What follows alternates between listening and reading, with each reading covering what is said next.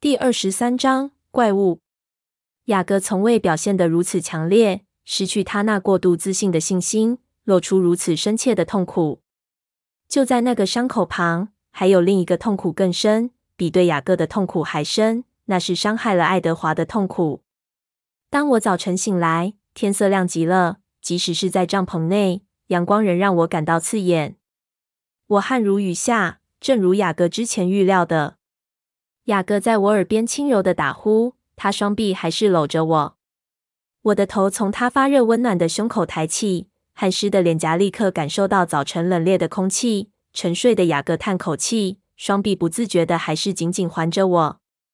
我扭来动去，还是无法挣脱他的搂抱。我勉力挣扎着要抬起头好看见。爱德华平静地迎上我双眸，他的表情很平静，但眼中的痛苦却藏不住。外面有暖一些吗？我低声问。是的，我想今天应该不需要这个暖炉了。我想拉开拉链，但手臂完全无法动弹。我挣扎着，想挣脱雅各没反应的力量。雅各喃喃低语，还是熟睡着，他的双臂又收得更紧。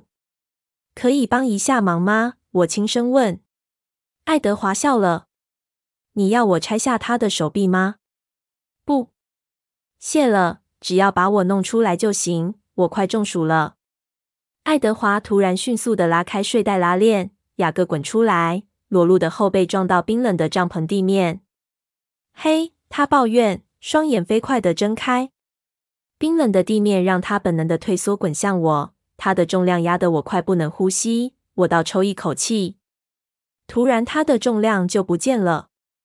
我感受到雅各飞出去，撞上某根帐篷支柱的砰然撞击，帐篷一阵震动，咆哮声从四面八方席卷而来。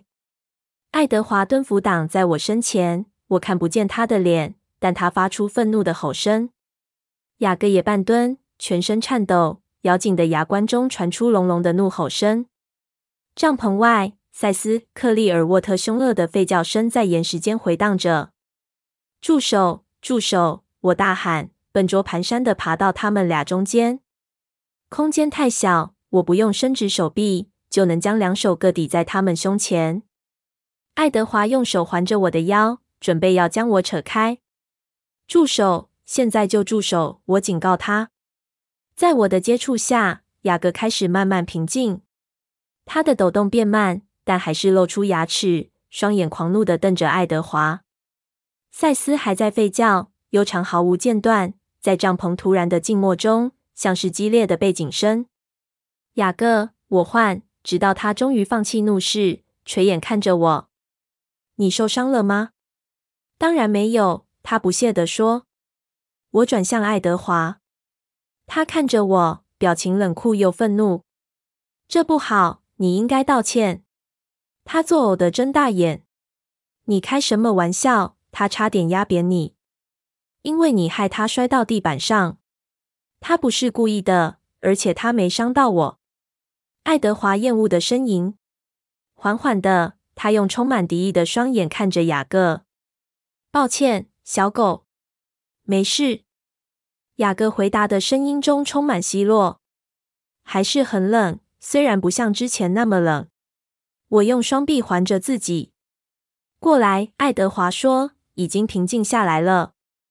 他捡起地上的毛皮大衣，裹在我的外套上。这是雅各的，我反对。雅各自己有毛外套了，爱德华暗喻。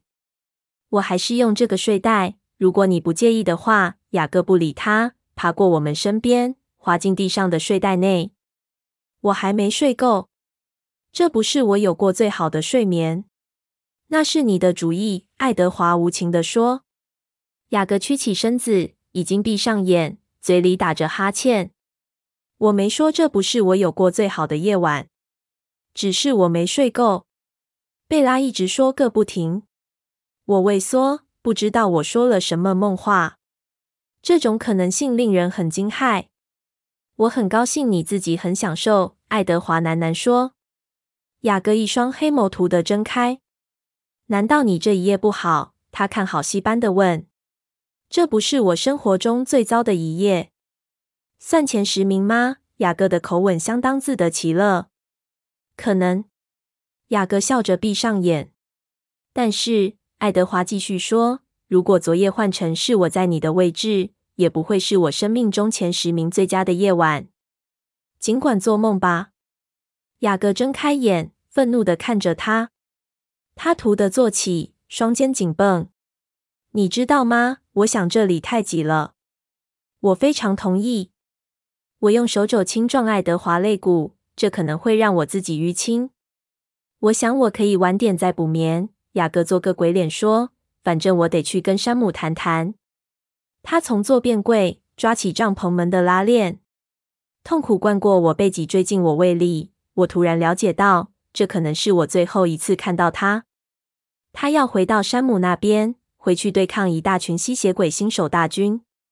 小个，等！我在他身后伸出手，我的手划过他手臂，他的手臂在我手指能抓住他之前一扭臂过。拜托，小个，你不能留下来吗？不，他说的字又冷酷又坚硬。我知道我的表情一定满是痛苦，因为他吐口气，脸上露出苦笑。别担心我，贝拉，我不会有事的。就像我一直说的，他挤出一个笑容。再说，你以为我会让赛斯取代我，享受所有的乐趣，又偷走所有的荣耀吗？门都没有。他嘲讽地说：“小心！”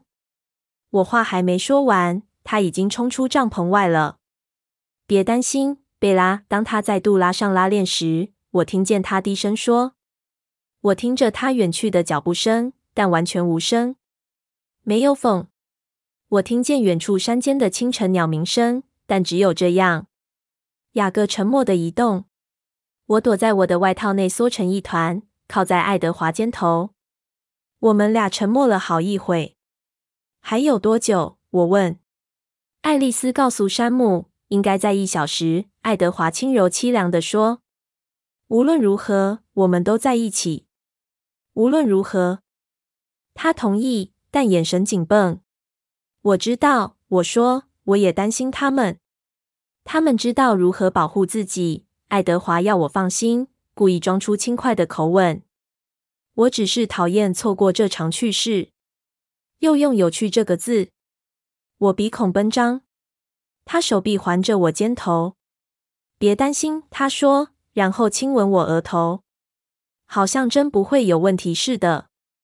当然，当然，你要我让你分心吗？他轻声说，冰冷的手指沿着我的颧骨往下游走，我不由自主的颤抖。清晨还是很冷，可能现在不适合。他自言自语的抽开手，有其他方法能让我分心？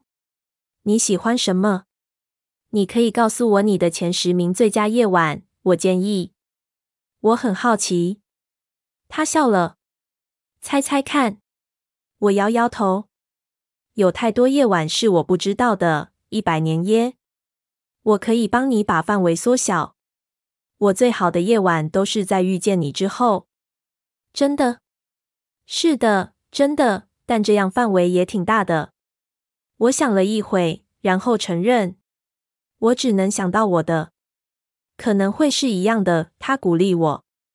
嗯，第一页，你留下来的第一页，是的，也是我的十大之一。当然，我最喜欢睡着的你。没错，我想起来了，我那一晚也在说梦话。是的，他同意。我脸红发热，心想：当我睡在雅各臂弯里时，不知说了些什么。我想不起来自己做了什么梦，或我是否有做梦，所以丝毫没有帮助。我昨晚说了什么？我比之前更低声地说。他耸耸肩，没回答。我为之退缩。这么糟？没什么可怕的。他叹气。请告诉我，跟平常一样，你多数时间说的都是我的名字。这不算糟。我小心地说。不过到最后。你开始喃喃一些无意义的话，像是雅各，我的雅各。即使只是低语，我仍听得出他声音中的痛苦。你的雅各挺享受这一部分的。我伸长了脖子，用我的唇贴近他的下巴。我看不见他的双眼，他望着帐篷顶。抱歉，我喃喃说，这是我区别的方式。区别？区分杰奇医生和海德先生。注四。区分我喜欢的那个雅各和会让我气恼极了的那个雅各。我解释。这就说得通了。他似乎略为宽心。告诉我你喜欢的其他夜晚。从意大利飞回来那一夜。他皱眉。这不在你的排行榜上吗？我好奇。老实说，是有在我的榜上，但我很惊讶竟会在你的排行榜上出现。你当时不是认为我问心有愧，所以故意示好，只要飞机门一打开，我就会冲出去？是的，我笑了。但是你还在那里。他亲吻我的发梢。你爱我的程度远超过我应得的。这不可能的想法惹得我笑了。接下来是从意大利回来第二晚，我继续说：“是的，也在我的排行榜上。”你真有趣，有趣。我反对。我不知道你的梦境如此生动鲜明。我好像永远无法说服你。你已经醒了。到现在我还是不确定。我喃喃说：“你一直比较像是梦境，而不太真实。”告诉我你其中一个。我有猜中第一名吗？不，那应该是两天前那一夜。你终于决定嫁给我。我做了个鬼脸。这不在你的排行榜上。我边想他当时亲我的方式，我获得的让步，于是我改变想法。是的，在我榜上，但有点保留。我不了解这对你为什么如此重要。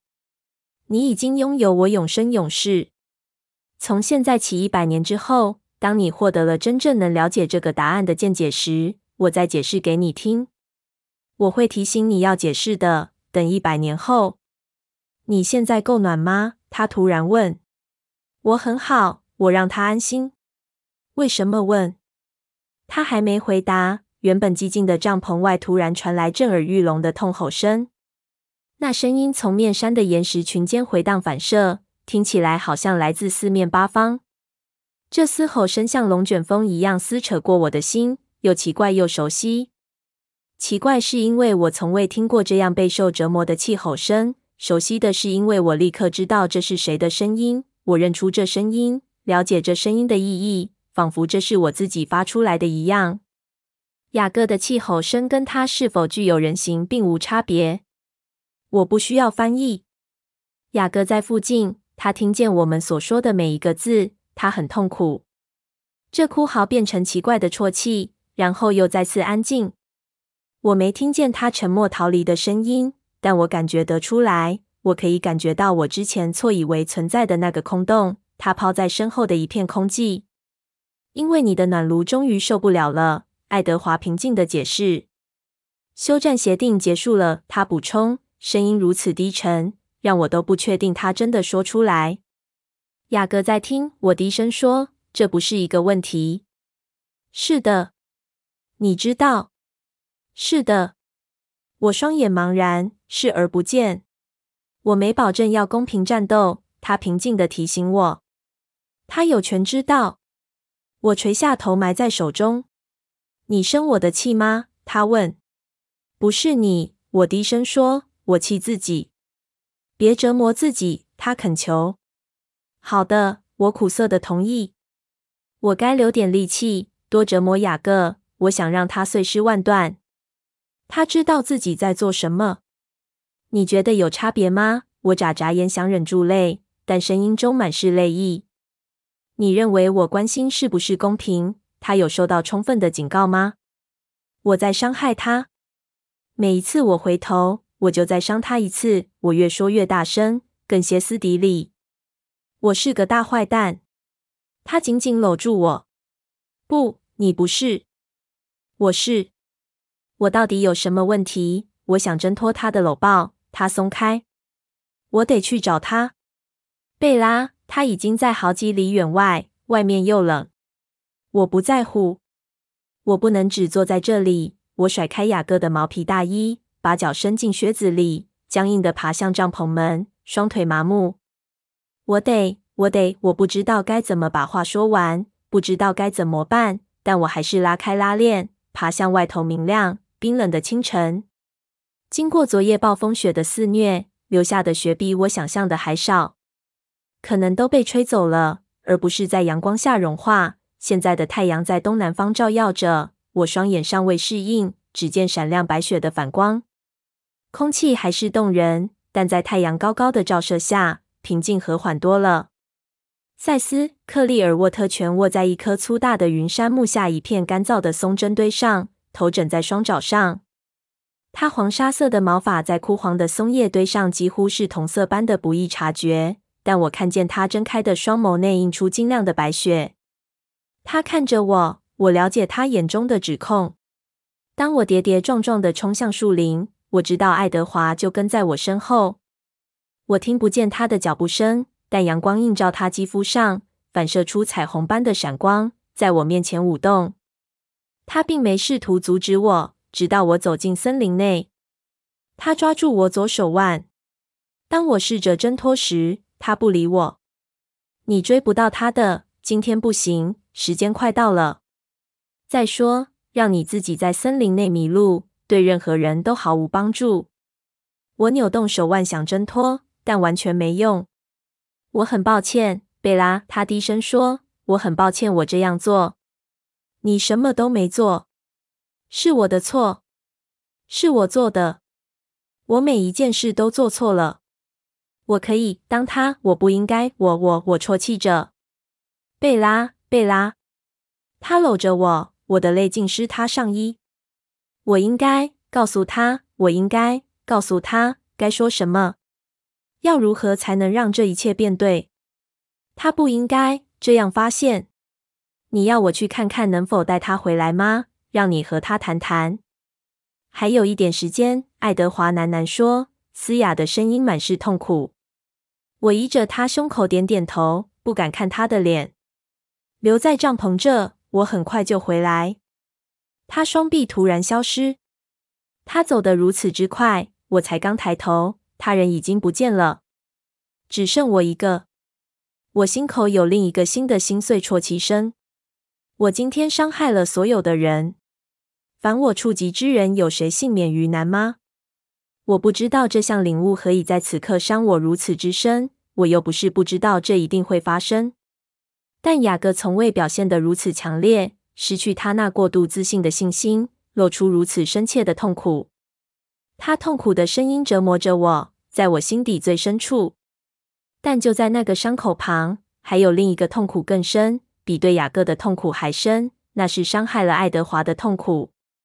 因为我无法冷静的眼看着雅各这样，虽然我知道这是对的事，这是唯一的方法。我太自私了，我是有害的。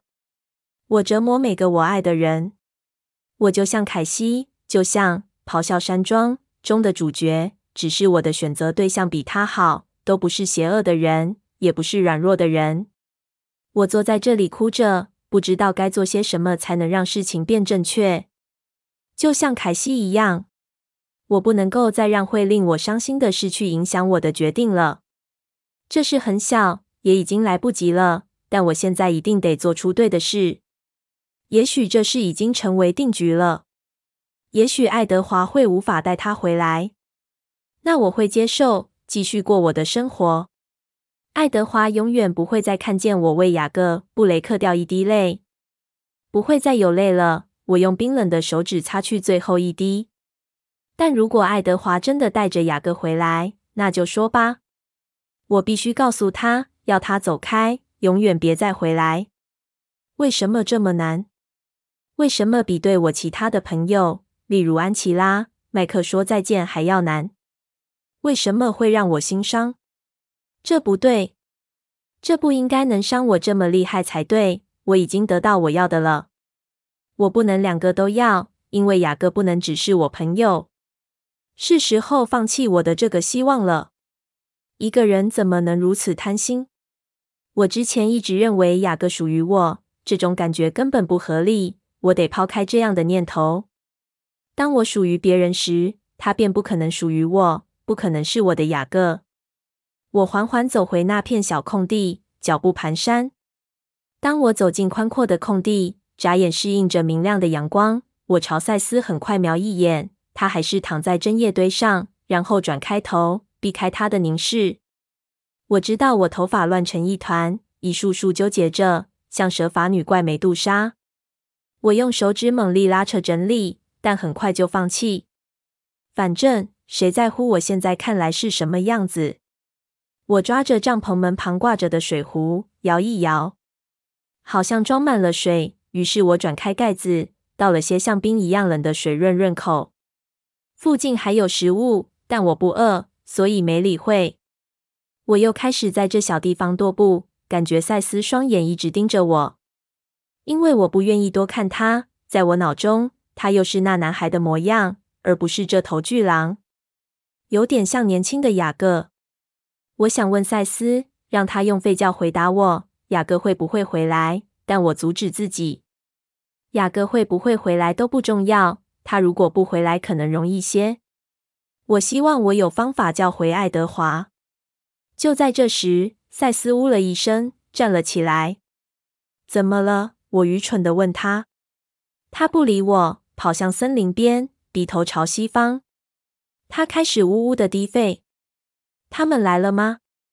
赛斯，我追问。在空地那边。他看着我，轻吠一声，然后又机警地把鼻头转向西方。他双耳向后贴，又再次呜吠。我怎么这么笨？我在想什么？怎么会让爱德华离开？我如何能知道发生了什么事？我又没法和狼人沟通。我背脊开始发凉。万一没时间了呢？万一雅各和爱德华太接近了呢？万一爱德华决定加入战斗呢？我胃一紧。万一赛斯沮丧的鸣吠和空地无关，他的吠叫纯粹只是否定的回答呢？万一雅各和爱德华两人打起来了呢？远远的在森林内某处，他们不会这样做的，是吧？突然间，在全身的颤栗中，我了解到他们会。如果有人说出错误的话，我想起京城帐篷内的紧张僵持。我不知道自己是否低估了，今早差点就开战。万一我失去他们两个，是我活该。我心都凉了。就在我被这恐惧压倒之前，赛斯轻声哼叫，发自喉咙的低沉声音，然后转身脱离警戒，漫步走回他原本栖息的地方。这让我平静下来，但很气恼。他就不能把要说的话在泥地上写出来吗？在这一身衣服下不断踱步的我开始流汗。我将外套丢进帐篷内，然后转身打算沿着横过这小块空地中心的小路朝森林里走。赛斯突然跳起来，他颈后的毛发直竖。我四处张望，但什么都没看见。如果赛斯再不停止，我会拿松果丢他。他吠叫，低低的警告声。并悄步前行往西边的树丛。我重新想想自己的不耐。是我们，赛斯，雅各从远方大喊。我想对自己解释为什么，当我一听见他的声音，我的心就像切入了四档一样加速跳动。只是对我刚才想采取的行动的恐惧罢了。我绝不允许自己因为他回来而松一口气，这一点都没有帮助。爱德华先走进我视线内，他脸色木然平静。当他从阴影下走出来，阳光突然照在他肌肤上，就像照在雪地上一样多彩。赛斯前去迎接他，专注的望着他双眼。爱德华缓缓点点头，前额担心的皱起。“是的，正是我们需要的。”他自言自语说，然后才对着巨狼开口：“我想我们不应该惊讶，但没时间了，请山姆问问爱丽丝。”把时间说得更准确一点。赛斯点了一下头。我希望我能大叫。这家伙现在就会点头。我气恼地转过头，察觉雅各就在那边。他背对着我，面朝他来的方向。我小心地等他转过身子。贝拉，爱德华轻声说，人突然就出现在我身边。他看着我，双眼充满关切。他总是那么慷慨。我现在比之前更配不上他，有点复杂。他告诉我，控制声音，小心的不泄露担忧。我要带赛斯走远些，去澄清些事情。我不会走远，但我也不会偷听。我知道你不想要有听众，无论你做出什么决定。只有最后那一句泄露出他的痛苦。我绝对不能再伤他了，这是我此生的使命。我永远不要再让他眼中为了我出现这样的神色。我太沮丧，无法问他新的问题是怎么回事。我现在不需要知道。快点回来！我低声说。他亲吻我的唇，然后和赛斯一起消失在森林内。雅各还是站在树荫下，我无法看清他的表情。我在赶时间，贝拉。他以一种呆滞的声音说：“你要我过来干什么？”我吞咽，喉咙突然变得好甜。我不确定自己能否发出声音。有话就快说吧。我深吸气。我很抱歉，我是这样一个卑劣的人。我低声说：“我很抱歉自己这么自私。我希望自己从来没遇见你，这样我就不会像过去这样伤害你。我不会再这样做了，我保证。我会离你远远的。我会离开这一周。”这样你就永远不会再看到我了。这不是道歉，他苦涩地说。我的声音还是很低。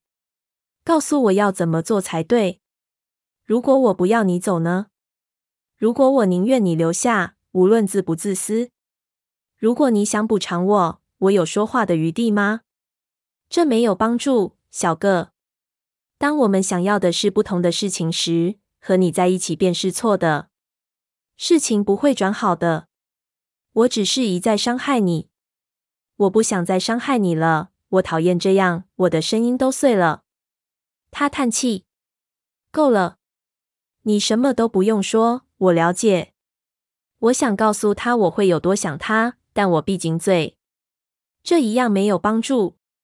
他安静地站了一会，两眼盯着空地。我极力抗拒着想跑过去抱住他，安慰他的冲动。然后他突然抬起头。“嗯，你不是唯一一个能够自我牺牲的人。”他声音变得强壮。“一抱还一抱？什么？我的行为举止也很糟。我让你很难受。我不需要这样的。我一开始就应该优雅的放弃，但我也伤了你。这是我的错。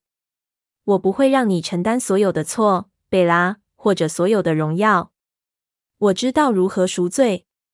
你在说什么？我追问。突然间，他双眼中狂乱的晶亮吓坏我。他看一眼阳光，然后朝我一笑。那里即将发生激烈的打斗。我想，让自己在战局中消失应该没什么困难的。缓缓的，一字一字，我听懂了他说的话。我无法呼吸。虽然我一心一意要将雅各从我的生命中切除。但我一直不了解，直到这一秒，我才知道这把刀的切得多深才办得到。哦，不，小个，不，不，不！我惊恐的大叫：“不，小个，不，拜托，不！”我双膝抖个不停。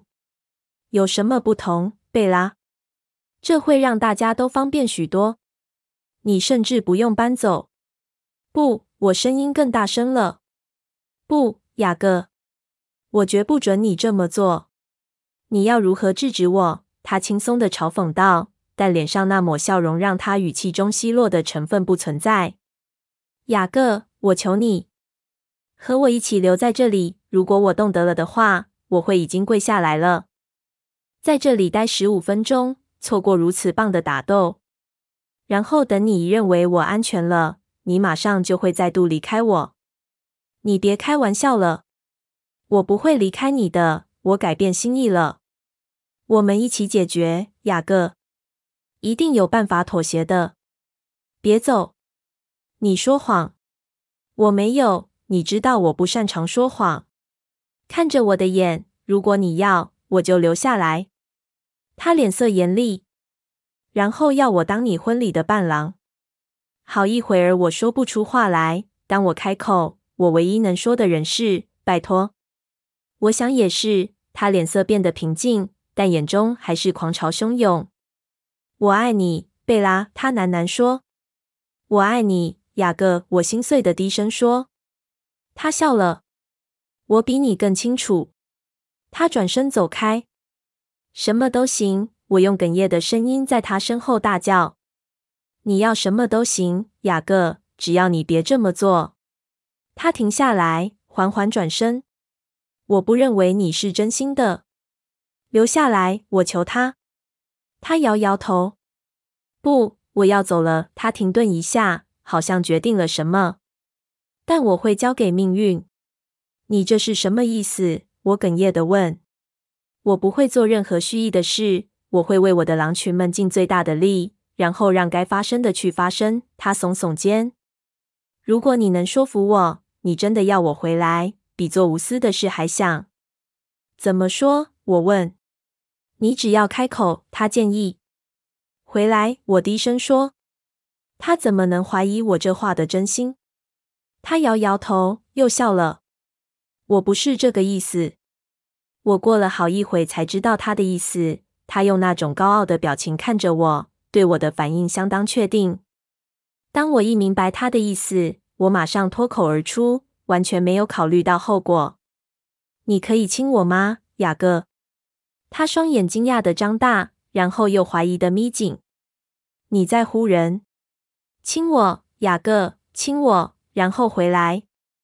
他在阴影中犹豫了一下，和自己争议。他又半转身朝西，想离开我，但他的脚无法移动，目光仍望着别处。他朝我的方向不确定地走上一步，然后又一步。他转过脸来看着我，双眼中仍旧充满怀疑。我看着他。不知道自己脸上是什么表情。雅各身子前后晃着，然后大步往前，三大步就走到我面前。我知道他会利用此刻的情势，我预期到了。我没动，闭上眼，手握成拳垂在两侧。他的手捧起我的脸，他的唇印在我的唇上，很急切，几乎是暴力的。当他的唇发现我被动的抗拒时，我知道他很愤怒。他一手移动到我颈背，握成拳状抵在我发根处，另一手抓住我肩头，摇晃我，然后将我更搂紧些。他的手继续往下游移到我手臂，找到我的手腕，拉起我的手，让我环着他的梗子。我将手留在那里，但我的手还是紧紧握成拳，不确定在我这么绝望的情况下，我能做到什么地步才能让他答应我活着回来。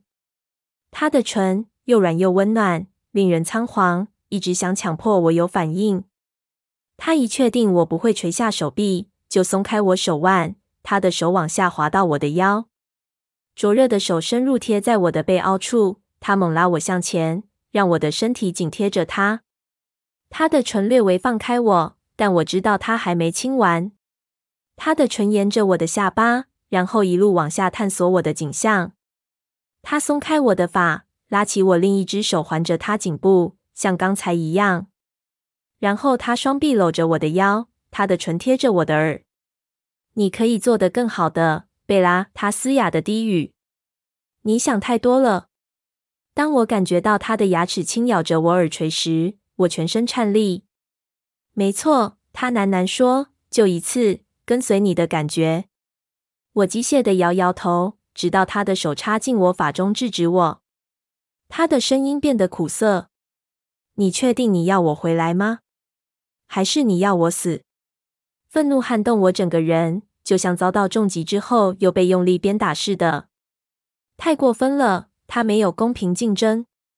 我手臂已经环着他的颈部，所以我双手抓住他的发，不理会我右手的疼痛，开始抵抗，想让自己挣脱他。但雅各误会了，他太强壮了。他不知道我的手想抓住他的头发拉直，是要让他疼痛。他不知道那是愤怒，反而以为是激情。他以为我总算回应他了。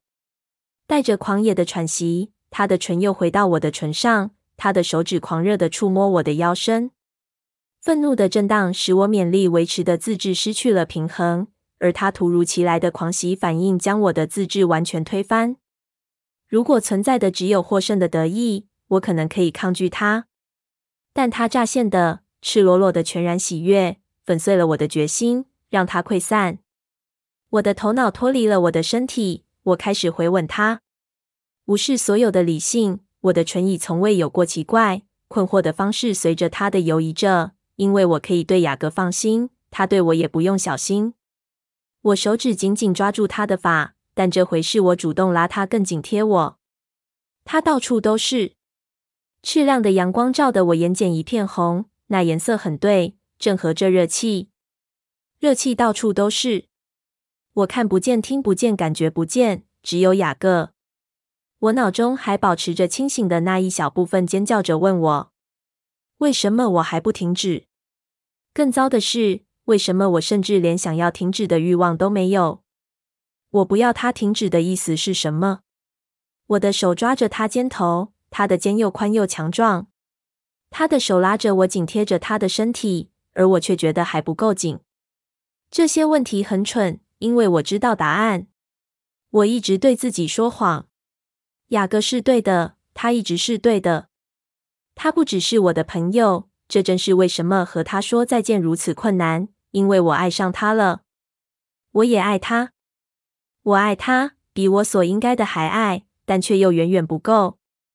我是爱上他了，但却不足以改变任何事，只够伤害彼此，比我想的伤他还深。除了他的痛苦，其他我都不关心。我引发的这些痛苦应该由我来承受才是。我好希望能这样。我希望我会真的痛不欲生。在这瞬间，感觉起来像我们是同一个人。他的痛苦一直是，也将永远都会是我的痛苦。此刻，他的喜悦也是我的喜悦。我也觉得喜悦。然而，他的快乐不知怎地也是痛苦，几乎是有形体可触及的。像盐酸一样灼伤我的肌肤，缓缓的折磨。在这永恒的一瞬间，一条截然不同的道路在我含满泪水的双眼后延展开来。我仿佛透过雅各的思路滤网来观看，我能清楚看见我要放弃的究竟是什么，清楚看见这个新的自我认知无法拯救我免于失去。